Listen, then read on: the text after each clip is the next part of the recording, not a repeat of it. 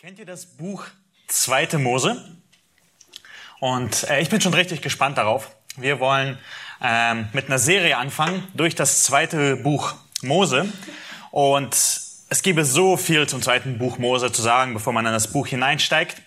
Äh, ich könnte euch 100 Gründe geben, warum man das Buch lesen muss. Ich habe es die letzten Monate studiert und ich war so oft konnte ich nicht sitzen bleiben, weil ich so begeistert davon war, was da drinnen steht und wie es die ganze Bibel uns so viel klarer macht, so viele Aspekte, die in 2. Mose versteckt sind, nein, nicht versteckt, so offensichtlich sind. Und ähm, ich möchte heute nicht mit einer, äh, ich weiß nicht, ob ihr sowas kennt, wenn man eine Übersicht über ein Buch bekommt, ist der Autor und wann es geschrieben wurde und so manchmal ein bisschen trockeneres Material, aber ich möchte mit euch heute äh, zeigen, was das zweite Buch Mose sagt und warum du das Buch unbedingt kennen musst. Also mein Ziel ist, dass ihr am Ende von dieser Predigt davon überzeugt seid, nein, ich muss zweite Mose kennen. Das ist für mich lebensnotwendig, das zweite Buch äh, Mose zu kennen. Und das ist das Ziel, warum wir es auch dann durcharbeiten werden. Und ähm, vielleicht ganz kurz. Zweite Mose, äh, Buch Mose ist wie auch das Buch heißt von Mose geschrieben und spielt ungefähr 1500 Jahre vor Christi Geburt. Das heißt, alles, was dort passiert, ist schon dreieinhalbtausend Jahre vorher, vor unserer Zeit passiert. Und wie bei jeder Serie von Filmen, von äh, anderen Sachen, Büchern, müssen wir uns aber vorher, bevor wir in das Buch einsteigen, uns daran erinnern, was vorher passiert ist. Welches Buch war vorher? Erste Mose. Und wenn wir Erste Mose lesen, beginnt es ziemlich schnell und rapide. Und wir sehen dort, wie Gott das Universum gestaltet und das anfertigt. Wie er das ganze Universum schafft, wie er den Menschen macht, wie er es kunstvoll gestaltet, ihn kunstvoll gestaltet und ihm einen Auftrag gibt.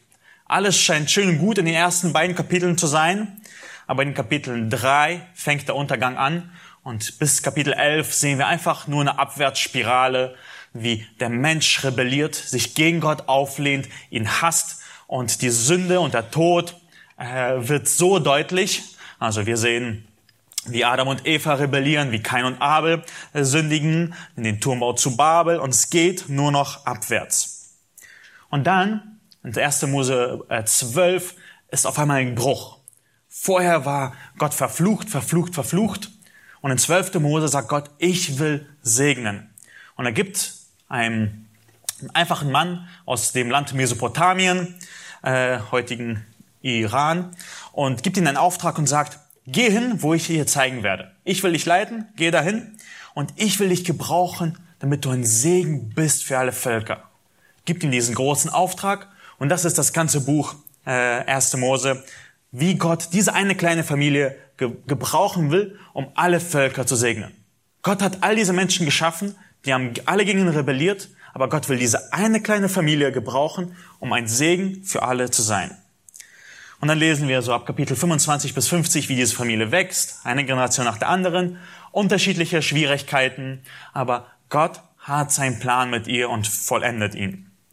Und dann endet das Buch damit, dass äh, diese Familie in Ägypten landet wegen einer Hungersnot und äh, Gottes Wirken offensichtlich. Und dann kommen wir zu dem zweiten Buch Mose. Und das zweite Buch Mose kann man in drei große Szenen aufteilen.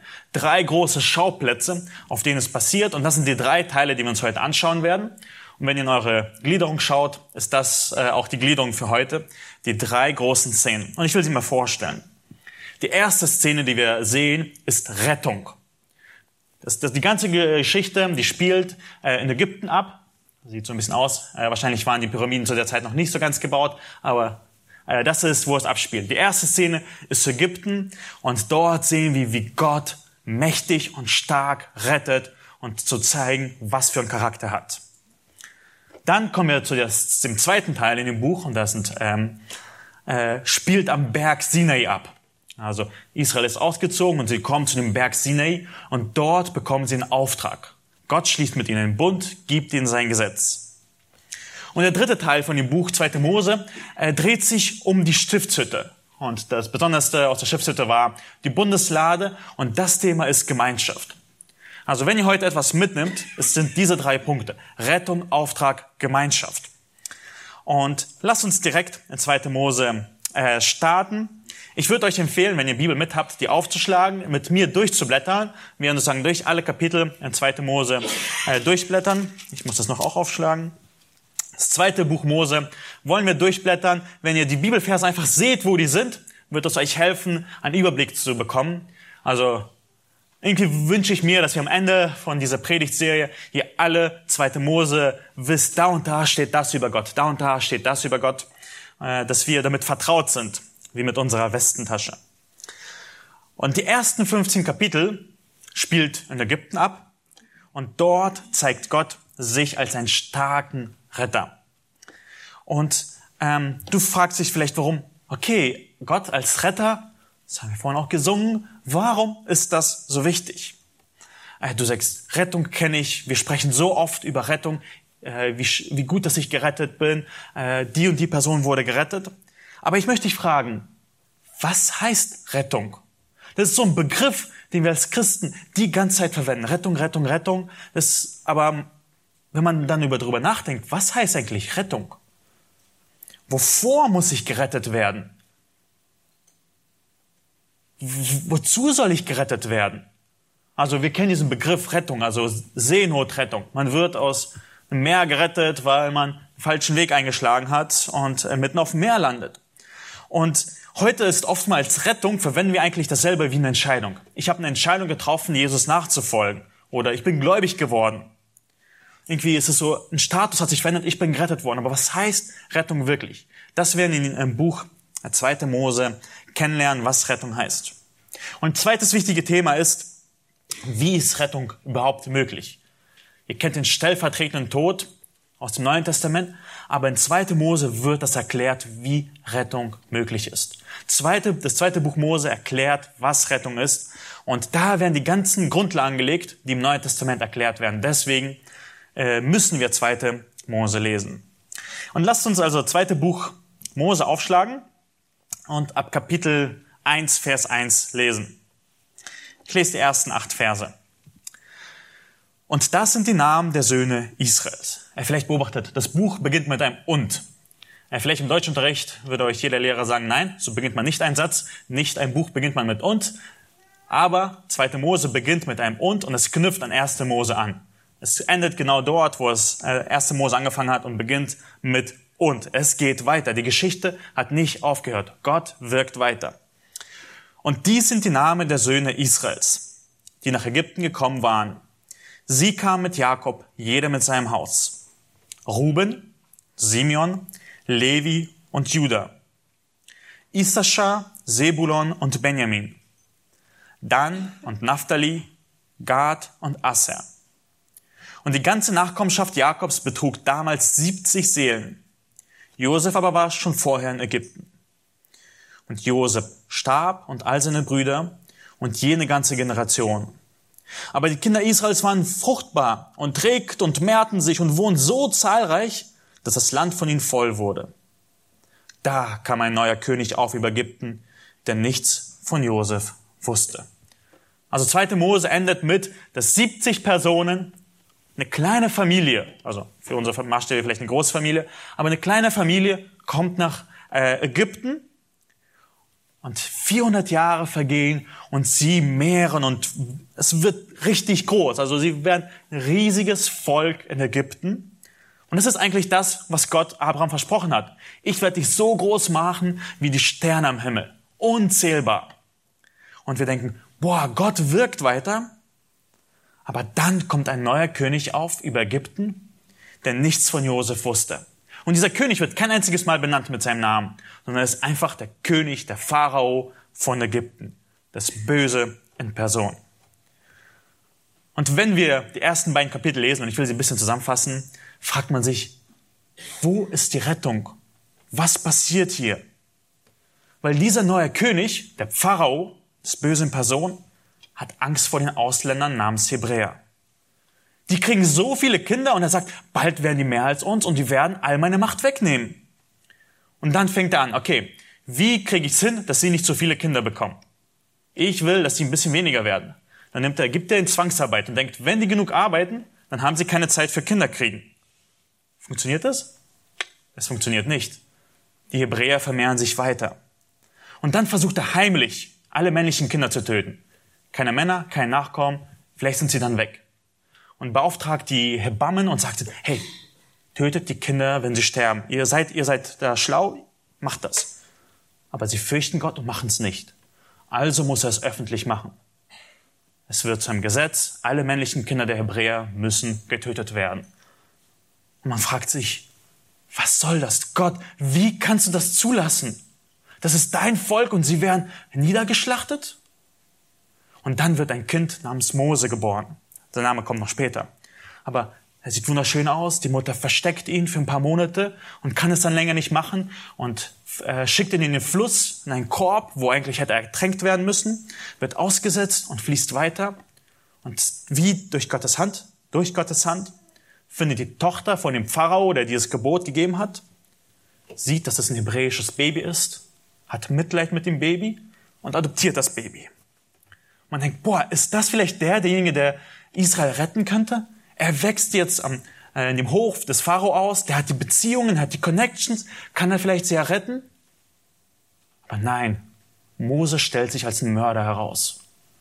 Der sieht einen gewalttätigen Ägypter und nimmt die Justiz in seine Hand, tötet den und hat keine Connections mehr. Er muss fliehen. Man ist verzweifelt. Wo ist Gott? Kann Gott überhaupt noch retten? Der Mose, der so vielversprechend war, keine Chance. Alle Hoffnung ist verloren. Oder doch nicht? Und was vielleicht spannend ist, wenn man die ersten beiden Kapitel liest, da kommt Gott gar nicht vor. Ein einziges Mal, dass die Hebräer Gott fürchten, dass er sie segnet. Aber sonst ist irgendwie Gott dort gar nicht aktiv. Die ersten beiden Kapitel sind ziemlich leer von Gott. Gott ist dort nicht am Wirken. Und am Ende vom zweiten Kapitel sehen wir eine ganz herrliche Sache. Da heißt es, und die Kinder Israels seufzten über ihre Knechtschaft und schrien. Und ihr Geschrei über die Knechtschaft kam vor Gott. Und Gott erhörte ihr Wehklagen, und Gott gedachte an seinen Bund mit Abraham und Isaac und Jakob. Und Gott sah auf die Kinder Israels, und Gott nahm sich ihrer an. Das ist die typische Art und Weise, wie Hebräer geschrieben haben. Durch Wiederholung eine Sache deutlich machen. Und Gott gedachte und Gott erhört und Gott gedachte und Gott sah und Gott nahm sich ihrer an. Kapitel 2 wird Gott auf einmal aktiv. Gott hat, war nicht die ganze Zeit irgendwie passiv und hat es nicht gesehen, sondern jetzt weiß er, jetzt ist die Zeit gekommen, jetzt werde ich wirken. Aber da stellt sich die Frage, kann Gott sie retten? Das waren keine 70 Personen mehr. Das war ein ganzes Volk von Millionen von Menschen, die in Ägypten wohnen. Das ist nicht mal so ein kleiner Umzug. Ich meine, für eine Familie einen Umzug zu organisieren, ist eine Riesensache, aber das ist eine Millionenzahl, die aus dem Land heraus müssen. Kann Gott sie retten? Und darum dreht sich die Kapitel 3 bis 11. Die Geschichte geht weiter. Und Gott will seine Macht demonstrieren. Gott will retten. Und das ist die Frage, sie stellt. Kann Gott retten? Ist Gott mächtig genug? Das ist die Frage, die wir uns stellen würden. Gott sagt, ich will sie retten, aber kann er das überhaupt machen? Das ist wie die Frage wir formulieren würden. Abraham, äh, Mose formuliert die Frage anders. Was ist der Name von Gott? Das ist eine Frage, die er stellt. Für uns ist die so ein bisschen komisch. Was ist der Name von Gott? Äh, bei uns ist Name so, die entscheiden wir meistens schon vor. Man diskutiert, welche Namen schön klingen. Wir sind auch gerade in dem Prozess, welche Namen klingen schön, welche haben eine schöne Bedeutung. Und man gibt dem Kind den Namen und das Kind heißt dann einfach so. Aber der Name Gottes ist etwas anderes. Der Name Gottes ist, wer er ist, was sein Charakter ist. Wie ist Gott? Das ist die Frage, wenn wir fragen würden, wie heißt Gott? Was ist der Name von Gott? Und diese Frage stellt Mose. Schlag mal ein bisschen weiter. Wir sind jetzt im Kapitel 3, äh, Kapitel 3 und wollen die Verse 13 bis 15 lesen. 2. Mose 3, 13 bis 15. Und Gott sagt, hey, geh hin, ich will durch dich das Volk Israel retten. Und Mose so, äh, ich glaube, ich schaff das nicht. Wie? Ich bin einfacher Hirte, der ziemlich unbeliebt ist in äh, Ägypten. Wie soll ich das schaffen? Da sagt Gott zu ihm, ich will mit dir sein. Und dies soll ein Zeichen sein, dass ich dich gesandt habe. Wenn du das Volk aus Ägypten geführt hast, werdet ihr an diesem Berg Gott dienen. Und Mose sprach zu Gott, siehe, wenn ich zu den Israels, äh, Kindern Israels komme und zu ihnen sage, der Gott eurer Väter hat mich zu euch gesandt. Und sie mich fragen werden, was ist sein Name? Was soll ich ihnen sagen? Die Frage ist, nach dem Namen Gottes ist nicht, ist das wirklich, ist er der, wirklich derjenige Gott, den wir kennen? Nein, sondern wer ist dieser Gott, der uns retten kann? Der uns hier 400 Jahre alleine gelassen hat. Und Gott erklärt ihm, wer er ist. das ist so wichtig. Und ihr seht, Gott spricht dreimal und jedes Mal wird die Rede ein bisschen länger. Die erste Rede von Gott zu Mose ist, und Gott sprach, ich bin der ich bin. Und er sprach, so sollst du den Kindern Israels sagen, ich bin, der hat mich zu euch gesandt. Und er erklärt das noch weiter. Und Gott sprach zu Mose, so sollst du den Kindern Israels sagen, der Herr, der Gott eurer Väter, der Gott Abrahams, der Gott Isaaks und der Gott Jakobs, hat mich zu euch gesandt. Das ist mein Name ewiglich. Ja, das ist der Name, mit dem ihr an mich gedenken sollt, von Geschlecht zu Geschlecht. Und ihr seht, äh, es sind hier vier Aussagen, die Gott über sich selbst trifft. Zuerst sagt er, ich will mit euch sein. Ich bin ein Gott, der bei euch ist. Und dann fragt Mose nach dem Namen und er sagt, das ist mein Name. Ich bin, der ich bin. Und in diesem Kontext könnte man fast sagen, ich bin der Gott, der bei euch ist, der ewig existiert, der für euch da ist. Und dann soll er zu den Kindern Israel sagen, der ich bin. Und dieses Ich bin sehen wir wieder im Vers 15, wo es steht, der Herr. Also es ist eine ähnliche Form von diesem Verb Ich bin, wird der Herr, das Wort gebildet, äh, Jahwe, das ist im Hebräischen. Und äh, die deutschen Übersetzungen machen das alles so mit Kapitelchen, also alles große Buchstaben, H-E-R-R. Das ist der Name Jahwe, der in äh, unseren Übersetzungen immer so geschrieben wird. Das heißt, jedes Mal, wenn ihr das Wort liest, der Herr, ist dieses, diese Bedeutung. Ich will mit euch sein, ich bin der ich bin, der ich bin. Das ist die Bedeutung von diesem Namen. Und wir werden ihn ziemlich häufig äh, auftreffen, äh, wenn wir durch das Mo, äh, Buch Mose gehen werden. Ähm, und was passiert dann? Mose diskutiert ein ganzes Kapitel lang mit Gott, wo er sagt, nee, ich kann nicht. Ich stottere, ich kann doch nicht gehen und reden vor dem Krisi, äh, mächtigen König vortreten. Und Gott sagt so, N mm, -n, mm, du musst gehen. Ich schenke dir Aaron, der kann für dich reden, aber du musst gehen. Und Mose geht und kommt zu dem Pharao und sagt, lass mein Volk ziehen, damit wir in der Wüste ein Fest feiern. Und der Pharao so, nö, mache ich nicht. Ihr habt wohl nichts zu tun, ich gebe euch nochmal doppelt so viel Arbeit, aber die gleiche Arbeit müsst ihr am selben Tag erledigen. Und das Volk wird sauer. Das Volk wird sauer auf den Pharao und es wird sauer auf Mose und Aaron, weil die ihm das Leben noch schwerer gemacht haben. Und Mose ist verzweifelt. Sagt zu, Gott, sagt zu Gott, Gott, warum machst du das? Was soll das Ganze? Sollte ich sie nicht retten und jetzt geht es noch schlimmer? Und Gott, ich will dir es nochmal erklären. Ich bin der ich bin. Das lesen wir in 2. Äh, Mose Kapitel 6. Da sprach der Herr zu Mose, nun sollst du sehen, was ich dem Pharaon tun will. Denn durch eine starke Hand gezwungen wird er sie ziehen lassen und durch eine starke Hand gezwungen wird er sie aus seinem Land treiben. Und Gott redete mit Mose und sprach zu ihm, ich bin der Herr. Dieser Name, den er vorhin in Kapitel 3 offenbart hat. Ich bin der ich bin. Ich bin bei euch. Ich bin Abraham und Isaac erschien als Gott, der Allmächtige. Aber mit meinem Namen Herr habe ich mich ihnen nicht geoffenbart. Das ist jetzt ein neuer Name von Gott. Er hat das noch nicht gezeigt, wie er ist in seiner Rettung, in seinem Auftrag und seiner Gemeinschaft. Vorher kannten sie nur als El Shaddai, Gott der Allmächtige. Aber jetzt wird als Jahwe bekannt gemacht. Auch habe ich meinen Bund mit ihnen aufgerichtet, dass ich ihnen das Land Kanaan geben will, das Land ihrer Fremdlingschaft, in dem sie Fremdlinge gewesen sind. Und ich habe auch an das Seufzen der Kinder Israels gehört, weil die Ägypter sie zu Knechten machen und ich habe an meinen Bund gedacht. Gott sagt, ich bin der Herr, ich bin der Ewige. Ich denke an meinen Bund und das sollst du ihnen sagen. Ähm, Kapitel 6, Vers 6. Darum sage zu den Kindern Israels, ich bin der Herr und will euch aus den Lasten Ägypten herausführen und will euch aus ihrer Knechtschaft erlösen und will euch erlösen durch einen ausgestreckten Arm und durch große Gerichte. Gott sagt, ich der Herr bin ein Gott, der rettet. Ich will euch herausführen, ich will euch erretten und erlösen. Und ich will euch als mein Volk annehmen und will euer Gott sein. Und ihr sollt erkennen, dass ich der Herr, euer Gott bin, der euch aus den Lasten Ägypten herausführt. Und ich will euch in das Land bringen, um dessen Willen ich meine Hand zum Schwur erhoben habe, dass ich es Abraham, Isaac und Jakob geben. Das will ich euch zum Besitz geben. Ich, der Herr, der ich bin. Ich bin, der ich bin. Ich will meinen Auftrag erfüllen. Ich stehe zu meinem Wort. Ich bin ein Gott, der rettet. Das ganze zweite Buch Mose dreht sich um den Charakter Gottes. Nicht so sehr um Mose und das Volk Israel, sondern wie Gott ist. Er will seine Macht und seine Herrlichkeit beweisen. Und das sehen wir. Ihr kennt die zehn Plagen, wie Gott mit jeder Plage seine Macht beweist an den Ägyptern. Er sagt, ich bin der starke Gott. Ich bin mächtig zu erretten.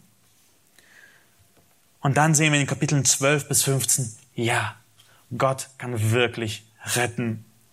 Gott führt sie heraus durch große Wunder, durch das Meer und durch äh, unterschiedliche Aspekte und er rettet sie. Ähm, aber wie macht er das? Wie rettet Gott? Lässt er sie einfach hinausziehen oder müssen sie etwas machen?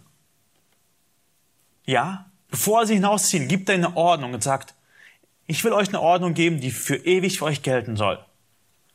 Nimmt ein junges Lamm, habt es eine Woche oder zwei bei euch und schlachtet es dann und streicht das Blut an die Türpfosten. Worum geht das? Warum sollen sie ein Lamm schlachten, um aus Ägypten herausgeführt zu werden? Weil Rettung immer durch stellvertretenden Tod passiert. Gott rettet immer durch Gericht. Rettung kann nicht einfach so passieren. Gott kann nicht einfach so Sünden vergeben.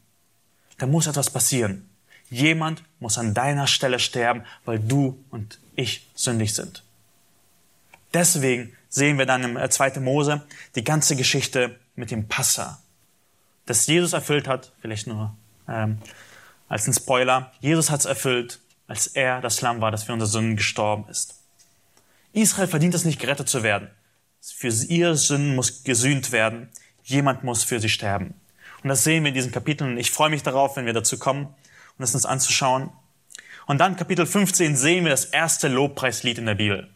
Das erste Mal, wo das ganze Volk zu Gott singt. Singt ein wunderbares Lied, wo sie Gottes Rettung preisen. Das ist die einzig wahre Reaktion auf Rettung.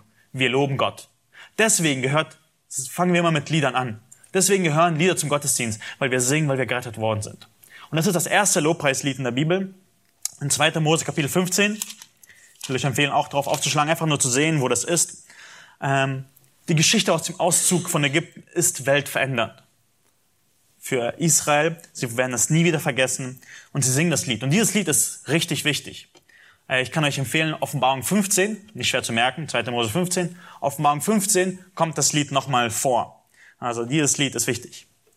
Und ich will einfach nur einen Vers aus diesem Lied zitieren, eine kleine Strophe. Das ganze Volk singt, wer ist dir gleich unter den Göttern, o Herr? Name Jahwe. Wer ist dir gleich herrlich in Heiligkeit? Das ist so ein schöner Begriff. Du bist herrlich in deiner Heiligkeit. Furchtgebietenden Ruhmestaten Wunder vollbringen. Das ist unser Gott. Gott hat offenbart, dass er herrlich in Heiligkeit ist, dass er große Taten kann, tun kann, dass er Wunder vollbringen kann, weil er rettet.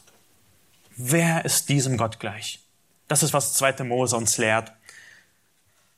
Und ich will zu ein paar Anwendungen kommen, äh, wenn wir diese Geschichte lesen, dass wir es nicht vergessen.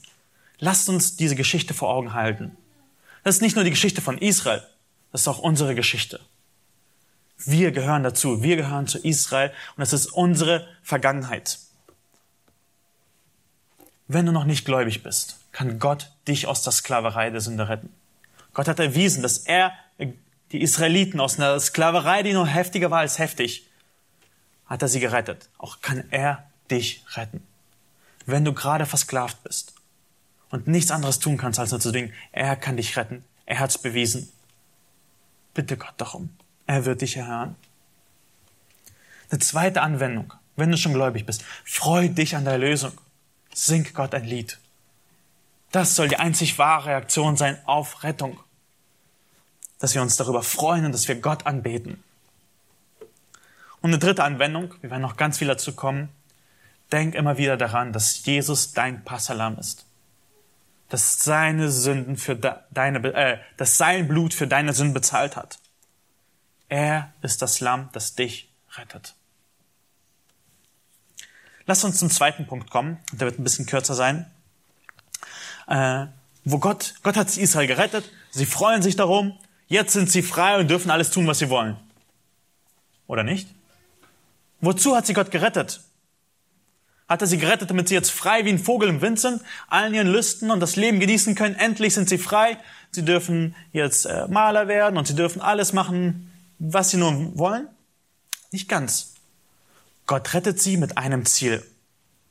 Du musst das zweite Buch Mose kennen, weil Gott dort seinem Volk einen Auftrag gibt. Und das ist der mittlere Teil von dem Buch. Gott gibt sein Volk einen Auftrag, eine Mission. Sie sind jetzt ein ganz besonderes Volk, das eine Mission erfüllen soll. Also Kapitel 15 bis 24. Also in der Mitte ungefähr.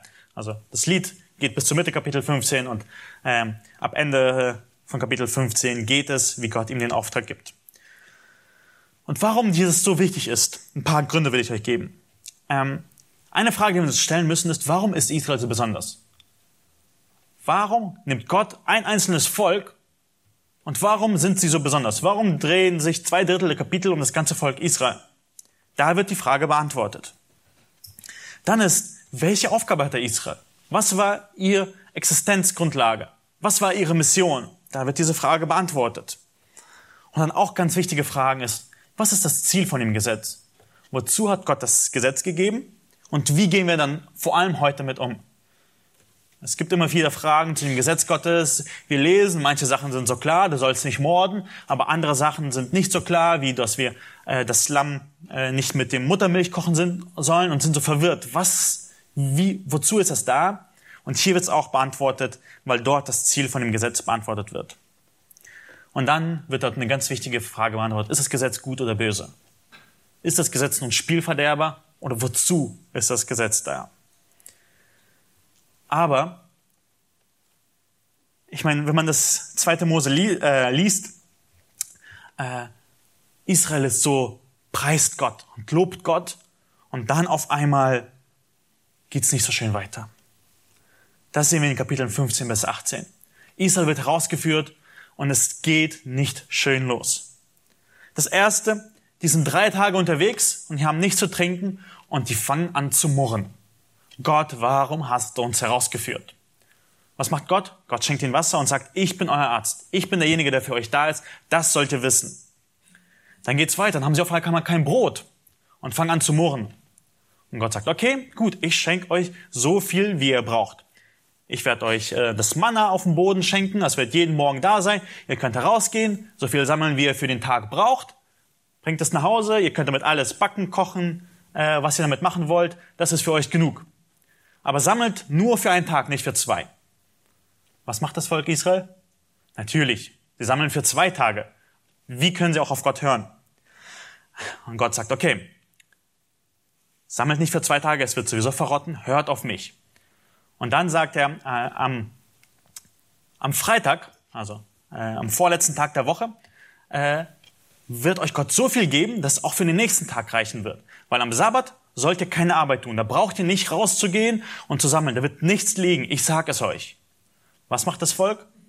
Es geht raus und versucht zu sammeln. Die Beziehung zwischen Gott und Israel ist ziemlich schwierig, die ganze Zeit angespannt. Gott sagt ihnen und sie wollen nicht hören. Und dann geht's weiter. Sie haben schon wieder kein Wasser und fangen an zu murren. Ist Gott in unserer Mitte oder nicht? Ich lese den Vers vor. Da gab man dem Ort den Namen Massa und Meriba, wegen der Herausforderung der Kinder Israels, weil sie den Herrn versucht und gesagt haben, ist der Herr in unserer Mitte oder ist er nicht? Und das Volk hat eine schwierige Beziehung mit Gott. Es funktioniert irgendwie einfach nicht. Und übrigens, wenn wir solche Geschichten lesen, und sehen, wie äh, das Volk Israel so sündig ist und man will da sagen, könnt ihr es einfach nicht verstehen? Was ist mit euch los? Ist die richtige Reaktion. Aber was dann meistens folgen sollte, ist, dass wir uns darin wiedererkennen.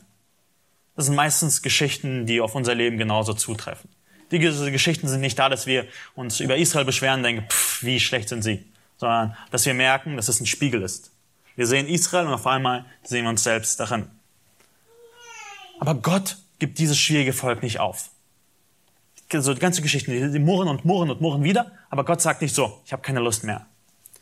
Sondern wir kommen in Kapitel 19, Gott sagt, okay, ich will mit euch einen Bund schließen. Was ist ein Bund? Bund ist ein Vertrag, den man unterzeichnet. Es geht um eine Beziehung, eine Mission. Wir wollen zusammen etwas erreichen. Wir verbinden uns. Wir wollen auf dasselbe Ziel hinauslaufen. Und äh, ist das nicht irgendwie faszinierend, dass Gott mit so einem sündigen Volk einen Bund eintritt? Und wenn wir diesen Bund verstehen wollen, müssen wir kurz zu 1. Mose 12 zurückspringen. Und ich lese die Verse aus 1. Mose 12, wo Gott Abraham beruft nochmal vor. Vers 1 bis 3. Der Herr aber hatte zu Abraham gesprochen. Geh hinaus aus deinem Land und aus deiner Verwandtschaft und aus dem Haus deines Vaters in das Land, das ich dir zeigen werde. Und ich will dich zu einem großen Volk machen und dich segnen und deinen Namen groß machen und du sollst ein Segen sein. Gott sagt ihm, ich will dich zu einem Volk machen. Und Vers 3, ich will segnen, die dich segnen und verfluchen, die dich verfluchen. Und in dir sollen gesegnet werden alle Geschlechter auf der Welt. Das ist die Existenzgrundlage von Abraham und seinem Volk. In dir sollen gesegnet werden alle Völker auf der Welt. Und dieses Ziel will Gott mit Israel erfüllen. Deswegen tritt er einen Bund in 2. Mose 19 auf, also wir sind schon Kapitel 19 in dem Buch Mose, und sagt, ich will einen Bund mit euch schließen. Äh, Vers 14. Ihr habt gesehen, was ich an den Ägyptern getan habe und wie ich euch auf Adlers Flügen getragen habe und euch zu mir gebracht habe. Gott sagt, erinnert euch, ich habe euch gerettet. Ich habe euch aus Ägypten befreit. Und sagte, wenn ihr nun wirklich meiner Stimme Gehör schenken und gehorchen werdet und meinen Bund bewahrt, Gott verlangt von ihnen Gehorsam, dann will ich das machen. So sollt ihr vor allen Völkern mein besonderes Eigentum sein, denn die ganze Erde gehört mir. Ihr aber sollt mir ein Königreich von Priestern und ein heiliges Volk sein. Hier wird dieser Auftrag von Abraham ausgeweitet und er konkretisiert. Von allen Völkern auf der ganzen Welt, sie gehören mir alle, sollt ihr mir ganz besonders sein. Ihr seid ein Königreich von Priestern. Ihr sollt eine ganz bestimmte Aufgabe erfüllen. Ihr sollt mein Mittler zu allen Völkern sein. Ihr sollt der Weg sein, durch den ich alle Völker auf der Erde segnen werde. Ganz Besonderes. Ein heiliges Volk. Und dieses äh, Wort Volk ist ein ganz besonderes, das nicht häufig verwendet wird. Meistens wird ein anderes verwendet. Aber dasselbe wurde auch bei Mose, bei seinem Auftrag verwendet. Ihr seid mir ein ganz besonderes Volk, eine Nation unter allen Nationen auf der Erde, die mir gehören. Ihr sollt mir Priester sein, als ganzes Volk. Nicht nur ihr sollt einige Priester bei euch haben, sondern ihr sollt ein Königreich von Priestern sein. Und er tritt in diesen Bund ein mit ihnen und sagt, ich will durch euch alle Völker der Erde segnen. Und seht ihr, da steht, ihr sollt ein heiliges Volk sein. Das heißt, Gott erklärt ihnen, was es heißt, heilig zu sein. Und das kommt in weiteren Kapiteln. Kapitel 20, 21, 23, äh 22, 23 gibt Gott ihnen die Regeln. Was heißt es, ein heiliges Volk zu sein? Und diese Gesetze sind nicht einfach nur da. Gott gibt äh, so, das sind das Regelwerk, so sollte ich verhalten, weil und gibt keinen Grund. Nein, er gibt einen Grund. Ich will euch euch segnen und ihr müsst dann so sein wie ich. Ihr sollt ganz anders sein als bisher. Und dann fängt es mit den zehn Geboten an, wo Gott sagt, ich bin der Herr, dein Gott, der dich aus dem Land Ägypten, aus dem Haus der Knechtschaft herausgeführt habe. So sollst du keine anderen Götter neben mir haben. Du sollst meinen Namen nicht missbrauchen. Du sollst den Sabbat halten. Du sollst nicht töten. Du sollst nicht morden. Äh, du sollst nicht deinen Vater und Mutter ehren. Und die ganzen zehn Gebote gibt er. Und dann, im Kapitel, also Ende von 20, 21, 22 und 23, erklärt er diese Gebote. Werden sie nochmal ausgeführt. Zum Beispiel Kapitel 23. Äh, wenn du den Esel deines Feindes oder sein Esel ein, antriffst, der sich verlaufen hat, so sollst du ihn denselben auf jeden Fall wiederbringen. Das sind Gebote, die so anders sind, als wenn wir leben würden. Stell dir vor, du siehst, dass das Auto von deinem verhassten Nachbarn offen steht dann musst du den Schlüssel rausnehmen, deinem Nachbar bringen, also zumachen und deinem Nachbar bringen und sagen, dein Auto war offen. Und nicht darüber freuen, dass es gestohlen wird. Oder Kapitel 5. Siehst du den Esel eines Feindes unter seiner Last erliegen? Könntest du es ihm unterlassen, ihm zu helfen? Du sollst ihm samt jenem unbedingt aufhelfen. Wenn du siehst, dass dein Nachbar, der dich zehnmal verklagt hat und dich hasst und ihr so sehr streitet, du siehst, dass er auf der Straße liegen geblieben und Platten hat, dann sollst du ihm helfen. Also diese Gebote sind so anders, als wir uns das vorstellen könnten. Gott sagt, ihr sollt mir ein ganz besonderes Volk sein. Ihr sollt ein heiliges Volk sein. Wenn ihr so seid, dann werde ich euch gebrauchen, um alle Völker auf der Erde zu segnen. Das ist der Grund, warum Gott das Gebot gibt. Kapitel 24 wird dann der Bund geschlossen. Der Vertrag wird unterzeichnet. Und wie denkt ihr, wird der Vertrag unterzeichnet? Mit Blut. Ähm, und ich lese nur die Verse äh, 6 bis 8. Und Mose nahm die Hälfte des Blutes und goss es in Schalen, aber die andere des Hälfte des Blutes sprengte er auf den Altar. Darauf nahm er das Buch des Bundes, also das ist ein ganzes Buch, ein Vertrag, ein ganzes dickes Ding, und las es vor den Ohren des Volkes und die sprachen, alles, was der Herr gesagt hat, das wollen wir tun und darauf hören. Die sagen, okay, wir unterzeichnen, wir wollen diesen Vertrag eingehen. Dann nahm Mose das Blut und sprengte es auf das Volk und sprach, seht, das ist das Blut des Bundes, den der Herr mit euch geschlossen hat, aufgrund all dieser Worte. Gott schließt mit ihnen den Bund und sagt so, wir gehen eine Vertragsbeziehung ein. Ich will euch gebrauchen, um alle Völker zu segnen, ihr sollt mir aber gehorsam sein. Und dann, äh, ja, endet fast das Kapitel mit äh, noch einem Festmahl. Und was wir daraus lernen können, ist eine ganz wichtige Sache, wenn du ungläubig bist. Vergiss es niemals. Gesetz kann dich nicht retten. Die Geschichte ist nicht so. Gott gibt zuerst das Gesetz und rettet sie aus Ägypten. Nein, er rettet zuerst und gibt dann das Gesetz. Du kannst durch gute Werke nicht gerettet werden. Das ist nicht, wie Gott handelt. Du kannst nicht dadurch gerettet werden, dass du ein netter Typ bist. Dass du versuchst, nett zu leben und dann wirst du gerettet. So funktioniert das nicht. Das Gesetz ist nach der Rettung als ein Auftrag für dich. Zweitens, Gott hat dich nicht befreit, damit du deinen Lüsten leben kannst. Gott hat dich befreit, damit du ihm dienen kannst. Also diene ihm. Und dritte, eine Anwendungsfrage ist, kennst du deine Mission? Kennst du deinen Auftrag? Also der Auftrag in 2. Mose äh, 20, 19 an das Volk Israel ist noch ein bisschen anderer, als den du hast, hat aber viele Ähnlichkeiten. Aber ich frage dich, kennst du deinen Auftrag? Weißt du, wozu du gerettet bist? Weißt du, wie du es ausführen sollst? Ich hoffe, du kennst es. Beschäftige dich damit. Wir werden dazu noch kommen, aber du, das ist lebensnotwendig, dass du das kennst. Und eine vierte Anwendung ist, sei heilig. Das ist, was Gott von dir verlangt. Er ist heilig und er hat dich gerettet, damit du für ihn heilig bist. Und dann kommen wir zu dem dritten Punkt. Gott gibt ihnen eine Mission, aber diese Mission können sie nicht alleine ausführen. Das ist ein Auftrag, der zu groß für sie ist. Das schaffen sie allein nicht. Gott muss in ihrer Mitte sein. Und das sind die Kapitel 25 bis 40. Und ich weiß nicht, äh, wie es bei euch war, aber meistens ist, wenn man zu den Kapiteln kommt, denkt man neu, was ist jetzt los? Dann schlagt mit mir auf. Kapitel 25 und blättert einfach mit mir durch. Kapitel 25, Stiftshütte, Bundeslade, Schaubrottisch, goldener Leuchter, die Zeltbahnen, die Bretter für die Wände, ein Opferaltar, Kleidung für die hohen Priester. Ganz viele Kapitel kommen auf einmal über eine Stiftshütte. Man fragt sich, worum geht's eigentlich? Und wir werden uns gleich sehen, warum es ist, wichtig ist. Es ist wichtig, weil es uns die Frage bedeutet, was heißt es, dass Jesus bei dir ist?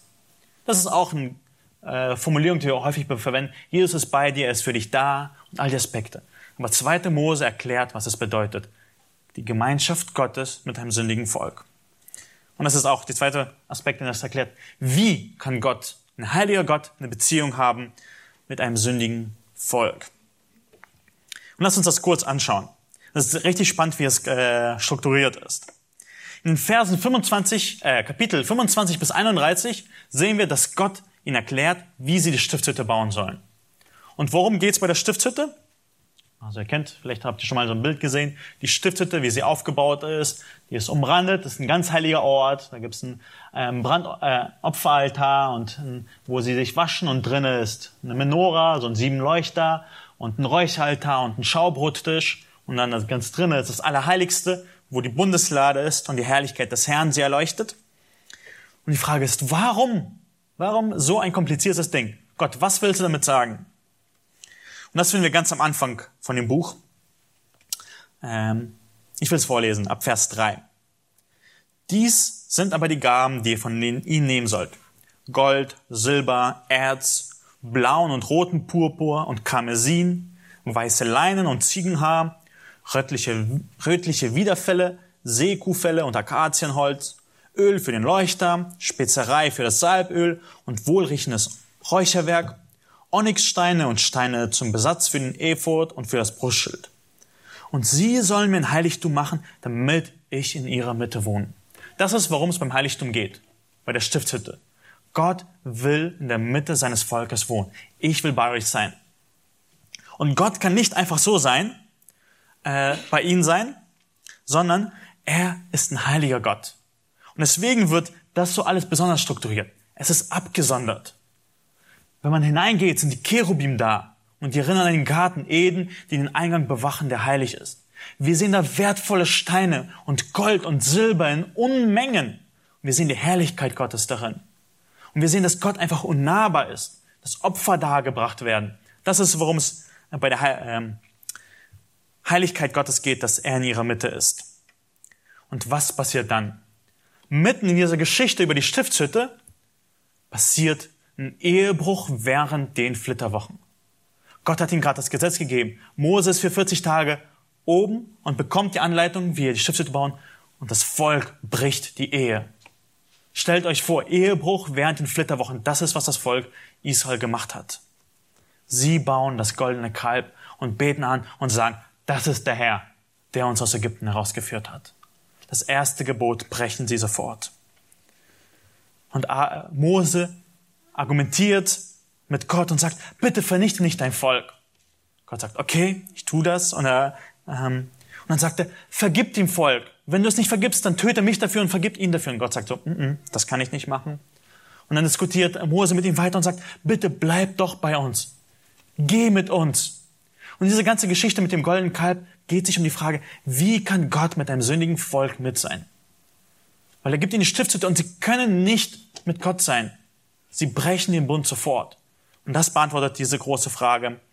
Und Gott zeigt dort seine Gnade und seine Barmherzigkeit dass er vergeben kann und trotzdem ein gerechter Gott ist. Und das ist äh, am Ende, wo Mose Gott darum bittet, dass er sich zeigt und Gott zeigt, wie er ist, was sein Charakter ist. Und ich lese ab Vers 5. Da kam der Herr in eine Wolke herab und trat dort zu ihm und rief den Namen des Herrn aus.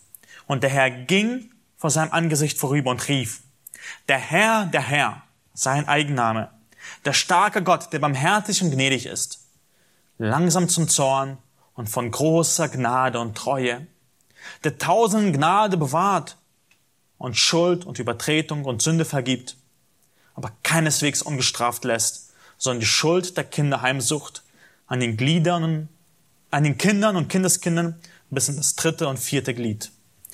Da neigte Mose sich schnell zur Erde und betete an. Und diese Selbstoffenbarung Gottes ist als Reaktion auf Gott, auf die Sünde und die Vergebung, die er ihnen schenkt. Und was passiert dann? Gott vergibt ihn und bleibt in ihrer Mitte. Und das Volk fängt an, in den Kapiteln, äh, oh, das ist ein bisschen falsch. Ab Kapitel 35 bis 40 bauen sie die Stiftshütte. Sie sind auf einmal gehorsam. Äh, sie tun Buße. Das lesen wir in Kapitel 33, wo sie äh, allen Schmuck ablegen und traurig sind und Buße über ihre Sünde tun. Und dann ab Kapitel 35 bis 40 fangen sie an, die Stiftshütte zu bauen. Die bringen Unmengen Gold herzu, also 1000 Kilo Gold bringen die hinzu und das alles wird gebaut. Und dann lesen wir ganz zum Ende von dem Buch, es wird fertiggestellt und es ist so ein faszinierendes Ende. Da bedeckte die Stiftshütte und die Herrlichkeit, äh, da bedeckte die Wolke die Stiftshütte und die Herrlichkeit des Herrn erfüllte die Wohnung. Boah, die Herrlichkeit des Herrn erfüllt die Wohnung. Gott ist in ihrer Mitte. Aber das Buch endet ziemlich komisch. Und Mose konnte nicht in die Stiftshütte hineingehen, weil die Wolke darauf ruhte und die Herrlichkeit des Herrn die Wohnung erfüllte. Die Stiftshütte ist da, aber Mose kann nicht hineingehen. Und das ist der Übergang zum dritten Buch Mose, wo es dann ganz viel um Opfer geht. Ohne Opfer kann man nicht zur Stiftshütte hineingehen, nicht in das Heiligtum hineingehen. Aber das ist, wo das Buch endet. Mose konnte nicht in die Stiftshütte hineingehen, weil die Herrlichkeit Gottes dort war. Und die Anwendung von diesem Ganzen ist, der Sinn deines Lebens ist ein Leben mit Gott. Wenn du ungläubig bist und Erfüllung suchst in Spaß, in Arbeit, in Beziehungen, das ist sinnlos. Der Sinn des Lebens ist Gott mit dir. Ein Leben mit Gott. Und wenn du gerettet bist, vergiss es nicht. Jesus ist bei dir. Damals war Gott in der Stiftshütte bei seinem Volk. Heute ist Gott durch den, Jesus durch den Heiligen Geist bei dir. Du bist nicht allein. Er ist bei dir. Hat es versprochen. Lies Matthäus 18. Und worauf uns das zweite Buch Mose noch so doll erinnert ist, freu dich auf die Ewigkeit, wo wir Gott von Angesicht zu Angesicht schauen werden. Dort wird das erfüllt werden, was in 2. Mose begonnen hat, dass Gott bei seinem Volk ist. Dort wird das vollständig erfüllt sein. Wir werden bei Gott sein durch Jesus Christus. Das ist die Anwendung von dem letzten Punkt. Freu dich darauf. Und ich möchte es nochmal zusammenfassen, das Buch. Es fängt an in Ägypten, wie Gott sie aus der Sklaverei rettet. Dann geht es zum dem Berg Sinai, wo Gott sein Gesetz gibt, ihnen Auftrag gibt, ihr sollt ein heiliges Volk sein, damit ich alle segne. Deswegen liebt so. Und es geht weiter, in dem Ende des Buches ist, wo es um Gemeinschaft geht. Wie kann ein heiliger Gott bei einem sündigen Volk wohnen? Und ich möchte die Predigt mit dieser Aussage schließen. So ist unser Gott, der Herr. Er rettet. Er gibt einen Auftrag und er will Gemeinschaft mit dir haben. Und wir dürfen diesen Gott kennen. Und das zweite Buch Mose erklärt das uns, wie unser Gott ist. So ist unser Gott, der Herr. Lass uns noch aufstehen, dass wir äh, zusammen beten und danach noch zu einem Lied stehen bleiben. Ich bete noch mit uns. Danke dir, Herr, dass du gnädig bist. Danke dir, Herr, dass du uns gerettet hast aus der Sklaverei der Sünde. Danke dir, Herr, dass wir das wissen dürfen und dass wir uns daran freuen dürfen. Danke dir, Herr, dass du uns Auftrag gibst, dass du uns den Missionsbefehl gegeben hast. Danke dir, Herr, dass wir Gemeinschaft mit dir haben dürfen. Denn du bist ein großer und ein herrlicher Gott. Herr, danke dir, äh, dass wir dein Wort haben, dass wir immer wieder nachlesen dürfen, wie herrlich und gnädig und barmherzig du bist. Und Herr, hilf du uns, dass wir uns diese Zeit nehmen, Herr, dich wirklich kennenzulernen in deinem Wort, Herr, dass du uns das Wichtigste im Leben bist. Ich bitte dich, Herr, für unsere Gemeinde, Herr, dass du uns in dieser Woche äh, immer wieder das vor Augen führst, dass wir äh, diesen Hunger und Durst danach haben, dich mehr kennenlernen und Gemeinschaft mit dir zu haben. Ich bitte dich, Herr und Gott, darum. Amen.